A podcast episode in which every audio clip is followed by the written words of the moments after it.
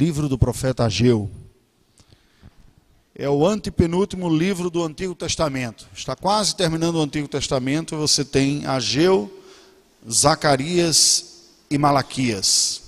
Hoje, no culto pela manhã e no culto à noite, nós vamos estudar este livro. É um livro pequeno, dois capítulos apenas, vai ser um capítulo em cada um dos cultos. Eu passo a fazer a leitura para a nossa instrução. Peço que você acompanhe com a sua Bíblia aí.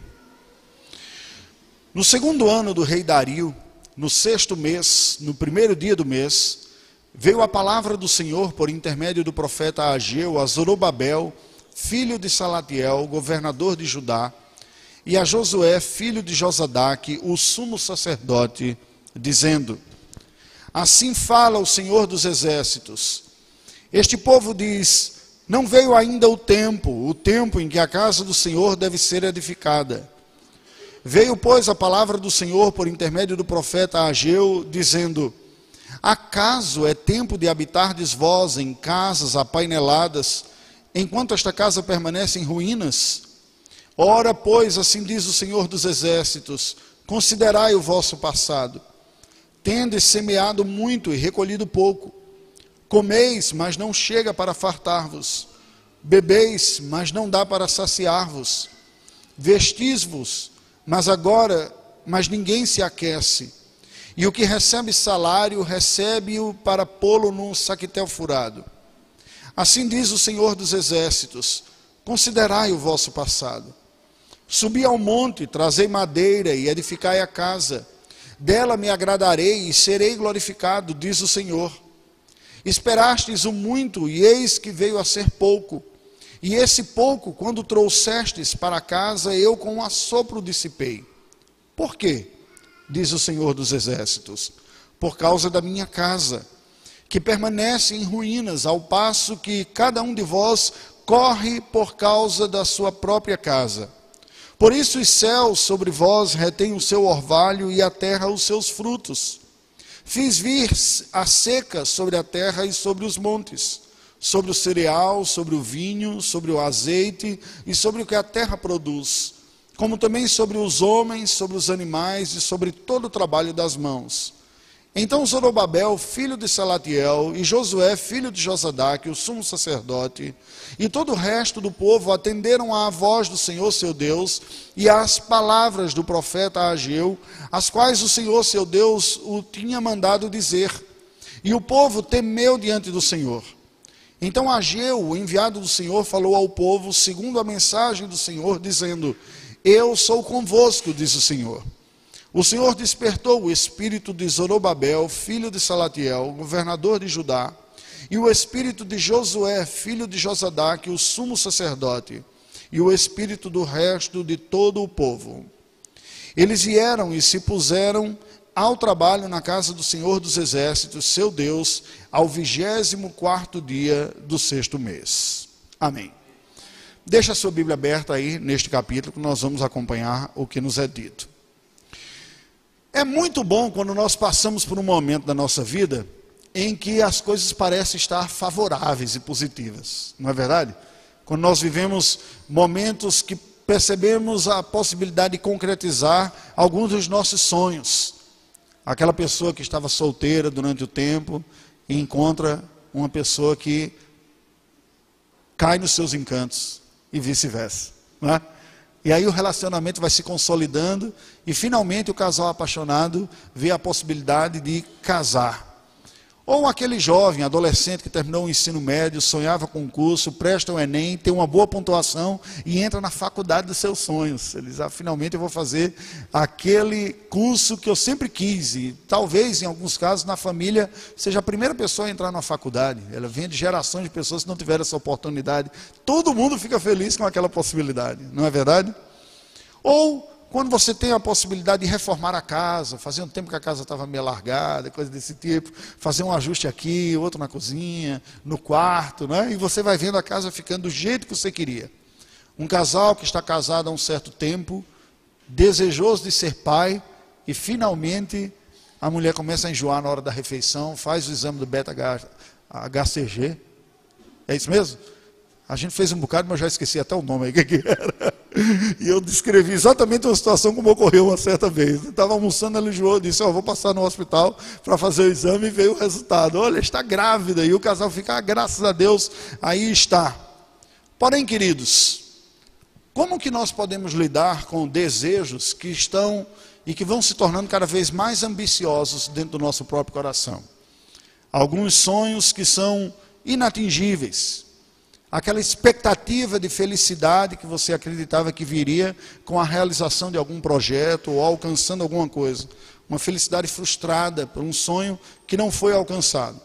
Ou ainda, como nós podemos perceber em nossa vida quando as bênçãos naturais de Deus, aquelas que Ele nos dá no dia a dia, vão se tornando alguma coisa que vai fazendo um efeito contrário e ruim em nosso coração uma espécie de ilusão escravizadora, que vai gerando aquela desesperança por não, não alcançar, um esfriamento na fé e mesmo uma coisa ruim na nossa vida, levando a uma crise especial, uma crise pessoal.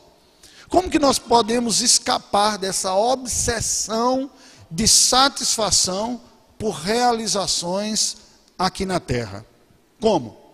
O capítulo 1 do livro do profeta Ageu vai tratar de problemas semelhantes que vieram sobre o coração do povo judeu, do povo da antiga aliança, nas expectativas que eles tiveram de reconstruir suas vidas, depois de terem regressado do cativeiro babilônico, por ter ficado 70 anos longe da terra prometida, debaixo do domínio de um outro povo. Eles regressam à terra de, da Judéia e lá recomeçam a sua vida. Mas tudo parecia agora estar infrutífero, depois de quase duas décadas de esforço de recomeçar a própria vida. Veja que expectativas como essas, vividas por eles, não são muito diferentes das realidades que nós vivemos. Isso parece que não está muito preso às circunstâncias do tempo, mas estão muito mais relacionadas às expectativas do nosso próprio coração. E aí está ligado à nossa natureza humana e não propriamente a tempos ou épocas. Vamos entender um pouco quais foram as circunstâncias da profecia de Ageu. O povo havia regressado há cerca de 18 anos do exílio da Babilônia, sob o governo do imperador Ciro.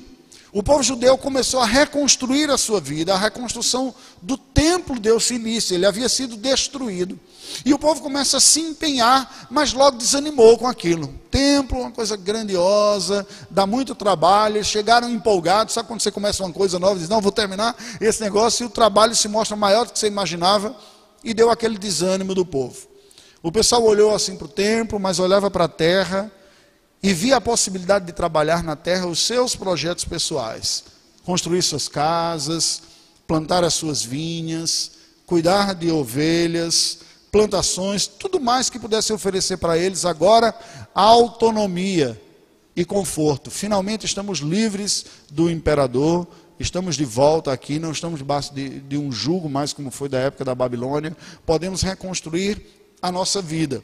E esse desejo de se tornar de novo independente, de construir a sua própria vida, foi tomando conta do coração do povo judeu. Mas não apenas do coração isso começou a ocupar sua agenda, começou a tomar mais de suas energias, dos seus recursos financeiros, tudo aquilo que eles pegavam, eles aplicavam na construção dessa sua vida. E eles passaram a se dedicar à realização desses projetos individuais. Abandonaram a reconstrução do Templo de Jerusalém. E nós estamos no período da antiga aliança. A implicação era direta na vida litúrgica do povo da aliança no Antigo Testamento. Sem o templo reconstruído, não tinha como experimentar a plenitude da adoração, o culto conforme prescrevia a lei de Moisés. O povo estava privado de experimentar a plenitude do exercício religioso que eles tinham, porque não tinha como oferecer sacrifício, não tinha como participar do modelo de culto do Antigo Testamento. Tudo aquilo ligado à adoração havia sido ofuscado pelo fascínio das realizações pessoais, que finalmente se tornou possível depois que o rei Dario, o novo imperador persa, mudou a política diplomática do então imperador e agora se mostrou favorável aos judeus regressos da Babilônia. Bem, Ageu profetizou no segundo ano do reinado de Dario, tá? Aqui logo no verso primeiro, ele vai dizer no segundo ano do reinado de Dario, em menos de dois meses do ano 520 antes de Cristo aproximadamente. Ele proclamou quatro mensagens apenas que estão registradas no seu livro. O primeiro capítulo é a primeira mensagem que ele proclamou ao povo judeu. Um povo que não tinha mais o seu próprio rei, tinha apenas um governador que vinha daquela linhagem prometida de Judá. O governador que não era mais um rei, mas era um líder que vinha da linhagem de Davi, de onde vinha a esperança messiânica. Mas este homem estava debaixo de um controle de um outro governo, o governo do Império Persa. Vamos dar uma olhada agora no conteúdo desta primeira mensagem de Ageu, que está nesse capítulo primeiro, e qual, para entendermos qual foi o seu significado para o público original e para nós também hoje. Para que nós nos lembremos, eu diria que a primeira parte dessa mensagem podemos resumir assim: em tempos de esperança, expectativas equivocadas. Tempos de esperança abrem nosso coração expectativas, né? Opa, vou construir alguma coisa. E foi isso que ocorreu com ele, mas houve um equívoco. Veja que nos versículos de 2 a 4, nós vemos que diante do desinteresse do povo judeu de se dedicar à reedificação da casa do Senhor, Deus denunciou a negligência espiritual da população pelo contraste da dedicação deles às casas deles mesmos, enquanto que o templo de Jerusalém permanecia em ruínas, sob uma reforma que já estava suspensa há 18 anos. A alegação que eles deram, nos diz o texto sagrado, era que ainda não tinha chegado o tempo apropriado para a restauração. O povo se empenhava ativamente em realizar as reformas luxuosas em suas próprias casas, incrementando-lhes a beleza e o valor agregado, com revestimento externos, com caros painéis. Era o que ocorria. Não, ainda não chegou a hora de restaurar a casa do Senhor. Não. Nós chegamos, a gente viu que o trabalho é muito grande, deixa primeiro nós resolvermos as nossas coisas aqui. No tempo certo a gente vai se dedicar aí. Viu, pastor? Só resolver uns probleminhas em casa aqui, umas coisinhas, mas logo vai sobrar tempo, eu vou me dedicar nas coisas de Deus aí. Pois é, essa história não é de hoje. Havia isso. Essa era a justificativa que eles apresentavam. Há uma lei em Israel, para alguns, algumas partes históricas de Israel, de que as casas devem ter aquela aparência comum, uma aparência que liga a, a arquitetura do lugar com o próprio lugar. E é esse revestimento de painel, uma camada que tem de pedra, como se a casa tivesse sido construída naqueles modelos antigos, mas é apenas um painel que é posto, um revestimento por fora, nos dias de hoje. Isso tudo indica, claro, um certo luxo, né? Porque assim, você constrói a casa para morar, mas quando você quer ostentar e quer mostrar mais bonita, você põe uma decoração sofisticada e coisas desse tipo. Era isso que estava ocorrendo com o povo. Ele dizia: olha, não chegou o tempo ainda não, nós estamos cuidando das nossas necessidades primeiro. Necessidades. Mas quando der o tempo, nós vamos. O que é que nós percebemos aqui? Esta mensagem da parte do profeta Ageu não foi uma advertência solene apenas para aquele povo judeu eufórico que estava conseguindo reconstruir a sua história depois que saiu do cativeiro. Durante quase duas décadas, 18 anos, eles se empenharam em reconstruir sua própria vida mesmo tendo uma nítida exortação do povo de Deus a respeito dos riscos de que todas aquelas circunstâncias que estavam agora favoráveis a ele, essas ambições naturais de reconstruir a vida, poriam riscos sobre os corações se eles invertessem a ordem e priorizassem seus próprios projetos pessoais em detrimento da busca da causa de Deus e da vontade do Senhor para a sua própria vida. Isso criou expectativas indevidas de satisfação, de realização pessoal no sucesso, no conforto, na opulência, na prosperidade, que levou o povo a pecar por negligenciar o maior tesouro e a maior fonte de satisfação que eles tinham como povo de Deus, que era a própria adoração ao Senhor e a comunhão com Deus. Eles não estavam sentindo falta daquilo que a lei do Senhor ordenava, que era a adoração no templo plenamente dizer: não, isso fica um pouquinho depois. Eu tenho outras urgências na minha vida que eu preciso cuidar primeiro.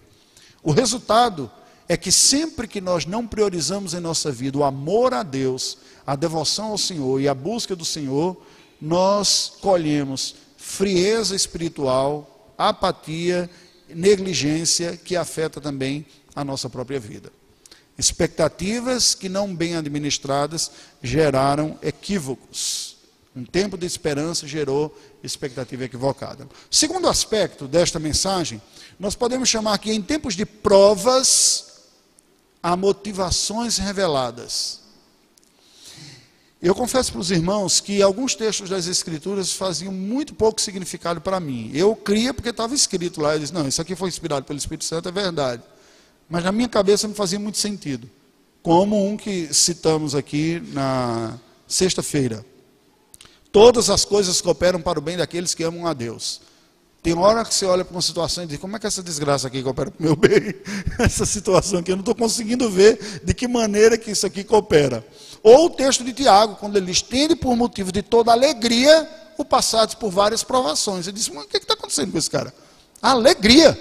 Não, tudo bem que Deus use a provação para o nosso bem, mas ser alegre, alegrar-se em passar pela provação, até que nós mesmos enfrentamos provações profundas e vai fazendo sentido Coisas que os salmistas dizem também, foi-me bom no tempo passado por várias aflições. O Senhor revela a sua graça a nós. Veja o que nos diz, os versículos de 5 a 8, nós vemos duas convocações divinas aqui a esses judeus, e essas exortações se iniciam com a expressão: considerai o vosso passado. O que é que Deus está fazendo? O Senhor está falando para eles levar em consideração a vida deles. São convites à reflexão e à autocrítica sobre os caminhos da própria providência divina, aliado às decisões da vida que eles tomaram. Primeiro, o Senhor chama o seu povo para avaliar e perceber que os esforços deles por prosperidade estavam sendo inúteis. O trabalho não rendia. Eles estavam há 18 anos tentando priorizar um sucesso e um progresso na sua vida, mas no final era como se estivesse colocando dinheiro num saco furado. Ele diz: Vocês estão se esforçando, vocês não percebem. Deus convoca o seu povo para se dedicar à reconstrução do templo de Jerusalém, anunciando que essa obra traria uma glória ao seu próprio nome e satisfação ao próprio Deus. No versículo 7 e 8 ele diz isso: Diz o Senhor, por minha causa por causa da minha casa que permanece em ruínas, ao passo que cada um de vocês corre para construir a sua própria casa. O que é que nós percebemos aqui? Dessas exortações vem um alerta do Senhor a todo o povo de Deus. Nós precisamos sempre conferir as nossas ações, nossas motivações e realizações à luz da providencial instrução divina que é aplicada à nossa própria vida. Bem-aventurado é aquele que medita na lei do Senhor não simplesmente pela meditação, mas para que nela experimente a vontade de Deus. Nós podemos às vezes achar que estamos priorizando a questão espiritual se eu começo o dia fazendo devocional. Não, é prioridade. Não se quer colocar em primeiro lugar. Então, seis horas da manhã eu leio a Bíblia e oro. Priorizei. Aí o resto do dia eu não acho de acordo com o que eu meditei. Priorizar não é colocar na cronologia primeiro. Priorizar é colocar como fator de construção de determinação, de avaliação e de condução da minha própria vida. O povo não estava fazendo isso. Não estava sendo conduzido pela palavra e pela exortação, por aquilo que Deus havia dito para eles. E Deus está então chamando a atenção. E diz: olha, é necessário não apenas o ato de reflexão, mas é necessário esse ato de submissão àquilo que Deus fala, para que nós experimentemos no dia a dia a graça de Deus na nossa vida e a sua vontade em nós. E o Senhor há de revelar essa graça na nossa própria vida. É isso que a Bíblia apresenta no Salmo 1. O homem bem-aventurado é o que medita na sua lei e cumpre. Não é? Ele vai dizer, ele é como a árvore que produz bons frutos, porque está experimentando isso daí.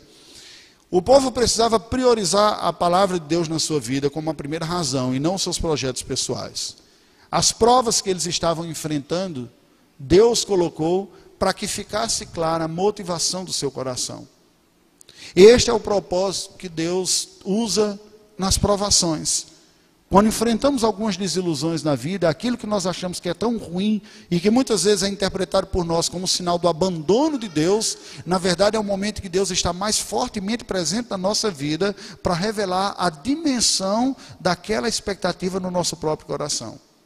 As provações são como a mão que aperta o creme dental. E o conteúdo que estava escondidinho lá dentro aparece no meio da aprovação. E aí nós tomamos conhecimento do que de fato estava acontecendo lá dentro. O povo ficou durante anos trabalhando com expectativas equivocadas e com motivações que estavam escondidas, e Deus usou pela sua providência as, as dificuldades para que o povo percebesse onde estava de fato o coração deles. São essas provas que nós enfrentamos, que são recursos da graça celestial, para nos conduzir à percepção de que nós devemos priorizar a comunhão com o Senhor na sua vida, o serviço do Senhor, uma maior dependência do Senhor. São instrumentos de aperfeiçoamento. Mais um ponto da mensagem. Em tempos de frustrações, porque depois que a gente percebe estas coisas, existe uma certa frustração, né? Eu estava equivocado, eu estava aplicando onde não deveria, mas nós temos a oportunidade de redefinir as nossas prioridades. Em tempo de frustrações, prioridades redefinidas. Versos de 9 a 11. Nós vemos Deus aqui assumindo a provisão das circunstâncias necessárias que produziram aquelas frustrações das expectativas nutridas pelos judeus na nova vida em Judá. Deus afirma literalmente que com um sopro ele havia dissipado o que eles trouxeram para casa. Porque eles haviam deixado em ruína a casa do Senhor, enquanto corriam para cuidar das suas próprias casas. Deus está dizendo que a razão da estiagem e da esterilidade era a sua providência na terra de Judá. A terra estava estéril, eles não estavam conseguindo toda aquela prosperidade, porque Deus tinha secado. O coração de vocês está no lugar errado. Então eu vou secar isso para que vocês não continuem escravizados por isso. É necessário via decepção quando o coração está no lugar errado, para que ele seja redirecionado para o lugar certo. E o próprio Deus assume na sua soberania e providência que está com a sua mão ali. Ele diz literalmente no verso 11: Fiz vir a seca sobre a terra e sobre os montes, sobre o cereal, sobre o vinho, sobre o azeite e sobre a, o que a terra produz, como também sobre os homens, animais e todo o trabalho das vossas mãos. O que é isso aqui? Deus está dizendo: o básico que vocês precisavam, do alimento e manutenção do dia a dia, fui eu que sequei, porque vocês estão com o coração na prioridade errada. Isso é muito diferente da imagem popular que as pessoas têm como Deus, né? Porque tem Deus como uma espécie de facilitador dos meus planos. Ele é como um mordomo, né? Eu li uma ilustração do, no livro Instrumentos nas Mãos do Redentor, do Paul Tripp, que ele diz: Imagine você chegar num restaurante e dizer: Olha, eu quero uma picanha ao ponto, bem gordurosa e tal. Aí o cara demora meia hora e chega com um prato de salada. E diz: Não, olha, sabendo da sua vida, os problemas que você tem de saúde, vida sedentária, vai ser melhor para você um prato de salada. Você diz: oh, Eu estou aqui, estou pagando, me serve o que eu quero comer. Muitas vezes nós olhamos para Deus assim: Senhor, eu quero isso para a minha vida, porque é isso que é gostoso, é isso que eu quero. E Deus diz: Eu sei o que você precisa, você comer isso vai ser pior para a sua saúde, eu vou lhe dar um prato de salada. Aí a pessoa se revolta: Oh, o mordomo, não entendeu o que, eu falei, não? E a ideia que Deus está colocando aqui é o seguinte: não é isso que você precisa. A busca deste projeto de vida está fazendo mal para você, por isso que eu estou secando. Eu não vou dar esse prato para você, não. Você quer, não. Eu vou dar um outro. Eu vou dar o que você precisa. É muito diferente da ideia que as pessoas têm de Deus, mas o único e verdadeiro Deus, nos diz a Escritura Sagrada, é aquele que faz todas as coisas conforme o conselho da sua boa vontade e tem um propósito de nos conformar à imagem do seu Filho Jesus Cristo. E ele não poupará os recursos que ele tem para fazer isso. Preste atenção: o sofrimento e a dor são instrumentos comuns da providência divina e extremamente eficientes para nos trazer para mais perto dele. Não é apenas Jó que tem a oportunidade de, depois de muito sofrimento e dor, dizer: Bem sei que tudo podes e nenhum dos teus planos podem ser frustrados. Antes eu te conhecia só de ouvir falar, mas agora os meus olhos te veem. Em tempos de exortações, esperanças renovadas. Dá uma olhada aí, versículos de 12 a 15. Nós vemos Zorobabel, que era o governador, Josué, o sumo sacerdote, e literalmente diz: e todo o resto do povo de Judá, agora respondendo com santo temor à exortação do profeta. Entenderam o que Deus estava falando, entenderam o que estava ocorrendo na vida deles, e agora eles reagem, animados pela promessa da companhia divina para a vida deles. Despertados pelo Espírito Santo do Senhor, líderes civis, religiosos e todo o povo se empenham a reedificar a casa do Senhor. Preste atenção, porque reedificar a casa do Senhor, nós não podemos fazer um raciocínio direto como se fosse construir as paredes de um novo templo, uma reforma que a gente vai fazer aqui. Era muito mais do que isso. Esses versos finais de Ageu, capítulo 1, nos apontam para uma resposta ideal do povo de Deus à palavra de Deus que é ministrada. É a forma como Deus pastoreia o seu povo. E a palavra deve ser recebida por nós com arrependimento e fé de que a vontade do Senhor é o melhor para a nossa vida. E deve produzir essa resposta. Se nós não fazemos isso, nós apenas acumulamos juízo, sofrimento e más consequências de nossa desobediência. A reação esperada à palavra de Deus, ordenada, e que evidencia a operação do Espírito Santo em nossa vida, é uma renovada disposição à comunhão com Deus e ao santo serviço. Era isto que representava o templo de Jerusalém. Representava na antiga aliança comunhão com Deus e serviço ao Senhor. Nós não estamos ligados a um templo físico, mas nós somos chamados a priorizar da mesma forma comunhão com Deus e serviço ao Senhor, que não estão necessariamente ligados exclusivamente à vida religiosa, mas o serviço ao Senhor tem a ver com priorizar a glória de Deus na minha própria vida, no meu trabalho, na minha família, buscar servir e viver a vontade de Deus em primeiro lugar. Isso sim. E quando nós ouvimos a palavra de Deus e entendemos que o Senhor está a nos pastorear pela Sua palavra, nós devemos e temos a resposta correta que Deus espera do seu povo. Aquele povo demorou 18 anos, precisou ser chacoalhado duramente para poder entender e reagir e responder. Para finalizar, quando nós olhamos isto que é descrito aqui no capítulo 1, não tem como nós não percebermos um contraste da resposta desse povo com a reação do nosso Senhor Jesus Cristo diante da casa do Senhor, diante do templo de Herodes, um outro templo que tinha sido construído aqui. O templo representava na antiga aliança a própria habitação de Deus no meio do seu povo, e a comunhão com Deus e a adoração. O culto coletivo no templo religioso de Jerusalém era essa expressão máxima da fé e da identidade do povo de Deus, que estava em ruínas e ficou por quase 20 anos porque o povo não priorizou aquilo. Agora, olha a vida do nosso Senhor Jesus Cristo. Foi bem diferente a reação de Cristo. Ele frequentou o templo desde a sua meninice, levado pela sua família. Ele debateu com teólogos lá no contexto do, do templo que lá estava. E quando em idade adulta ele entra e vê aqueles vendilhões, aqueles homens negociando no chamado átrio dos gentios, que era o lugar separado para as mulheres, as crianças e os não-judeus adorarem, aquilo gerou uma santa revolta dentro do seu coração, e ele vira à mesa dos cambistas e diz: Acaso vocês não leram que a casa do meu pai será chamada casa de oração e vocês transformarem em covil de salteadores? O zelo pela causa de Deus e pela causa de Deus consumiu o coração do Senhor Jesus Cristo, ele não conseguiu ficar indiferente a tudo aquilo que estava acontecendo o verdadeiro prejuízo espiritual que estava ocorrendo na vida daquelas pessoas e todo mundo tomando aquilo como muito normal. O que é que nós podemos concluir disto? Nos dias do profeta Ageu, o povo judeu perseguia uma realização secularizada na vida, acreditando que seria feliz se conseguisse realizar todos os seus projetos. Eles não priorizaram a comunhão com Deus, o serviço ao Senhor, a restauração da identidade deles como povo de Deus em primeiro lugar, mas olharam para suas agendas pessoais, abandonaram a reconstrução do templo por 18 anos. Então Deus, graciosamente, providencialmente, por amar o seu povo, por não dividir a sua glória por ninguém, por não aceitar que esteja no coração do povo outros amores mais importantes do que o amor a ele mesmo, por fazer tudo isso, Deus disciplina o seu povo. E Deus frustra esses planos equivocados para que o coração do seu povo não estivesse no lugar errado. Deus exorta o seu povo pelo profeta Ageu. E o povo finalmente responde com a conversão espiritual necessária, encontrando no Senhor e na sua vontade motivação melhor e mais superior para a sua própria vida. Em Ageu, capítulo 1, nós vemos uma necessidade comum do povo de Deus que é restaurar as prioridades na nossa vida. E isso nós temos que fazer todos os dias.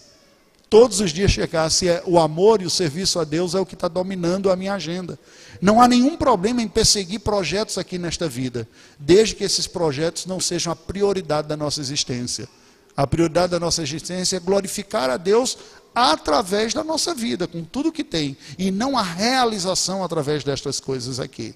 É este o ponto que Deus requer de nós. E Deus usará todos os recursos da providência para nos provar, para nos despertar a consciência quanto às nossas preferências e os riscos de nós perdermos de vista a prioridade do Senhor.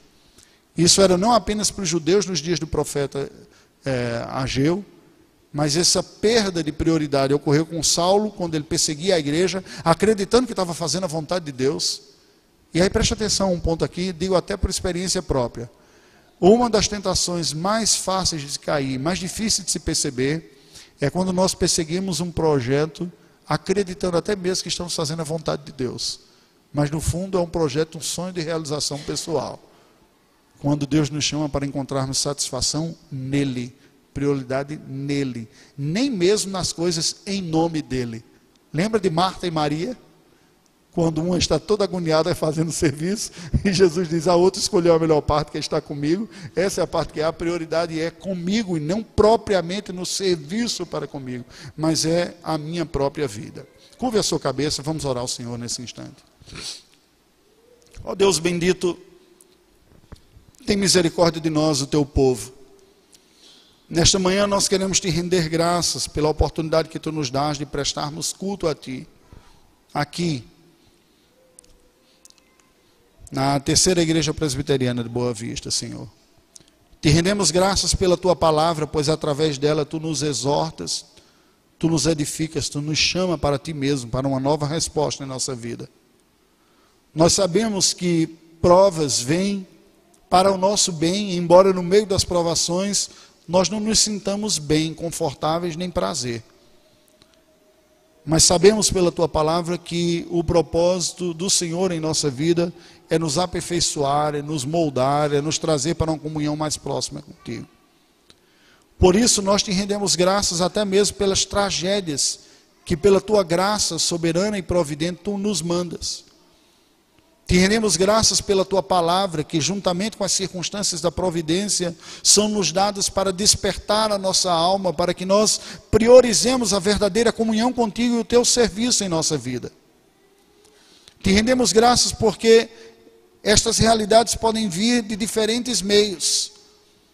Podemos enfrentar lutas físicas, Podemos enfrentar lutas morais, emocionais, relacionais, espirituais ou quaisquer outros tipos de lutas. Mas nessas provas, Senhor Deus, o que nos importa é experimentarmos o poder quebrantador e santificador da tua vida em nós mesmos, levando-nos a nos voltarmos para ti e priorizarmos o Senhor em nossa vida. Por natureza, nós resistimos em enxergar a tua boa mão e o teu amor no meio das situações de dor e de sofrimento que tu nos mandas, por causa da dureza do nosso próprio coração e da cegueira que muitas vezes se instala em nossa alma. Tem misericórdia de nós, Senhor. As frustrações da nossa vida muitas vezes nos vêm porque somos pecadores lerdos em nos voltarmos para o teu filho Jesus Cristo, para refletirmos sobre a nossa própria condição espiritual e para conseguirmos redefinir as prioridades na nossa vida como sendo o Senhor. Pedimos que o Senhor nos agracie para que o trabalho, a família, os nossos estudos, as férias, os bens que temos, imóveis, móveis, automóveis, objetos da casa, o próprio ambiente da casa, a reforma, cursos que nós fazemos, o progresso trabalhista, a possibilidade de promoção dentro do trabalho, que tudo isso seja desfrutado por nós como instrumentos para a tua glória. Que não seja isso o ponto final, nem mais profundo da nossa alma, mas seja o Senhor mesmo a nossa satisfação. Que saibamos administrar aquilo que o Senhor nos tem dado, para a glória do teu nome. De tal maneira que nós não experimentemos em nada senão o Senhor o maior prazer de nossa vida. Ó Deus, que estas tuas bênçãos produzam em nós um estímulo e um incentivo para uma maior dedicação e um melhor relacionamento contigo em nosso coração. Ajuda-nos a priorizar a comunhão contigo, Senhor.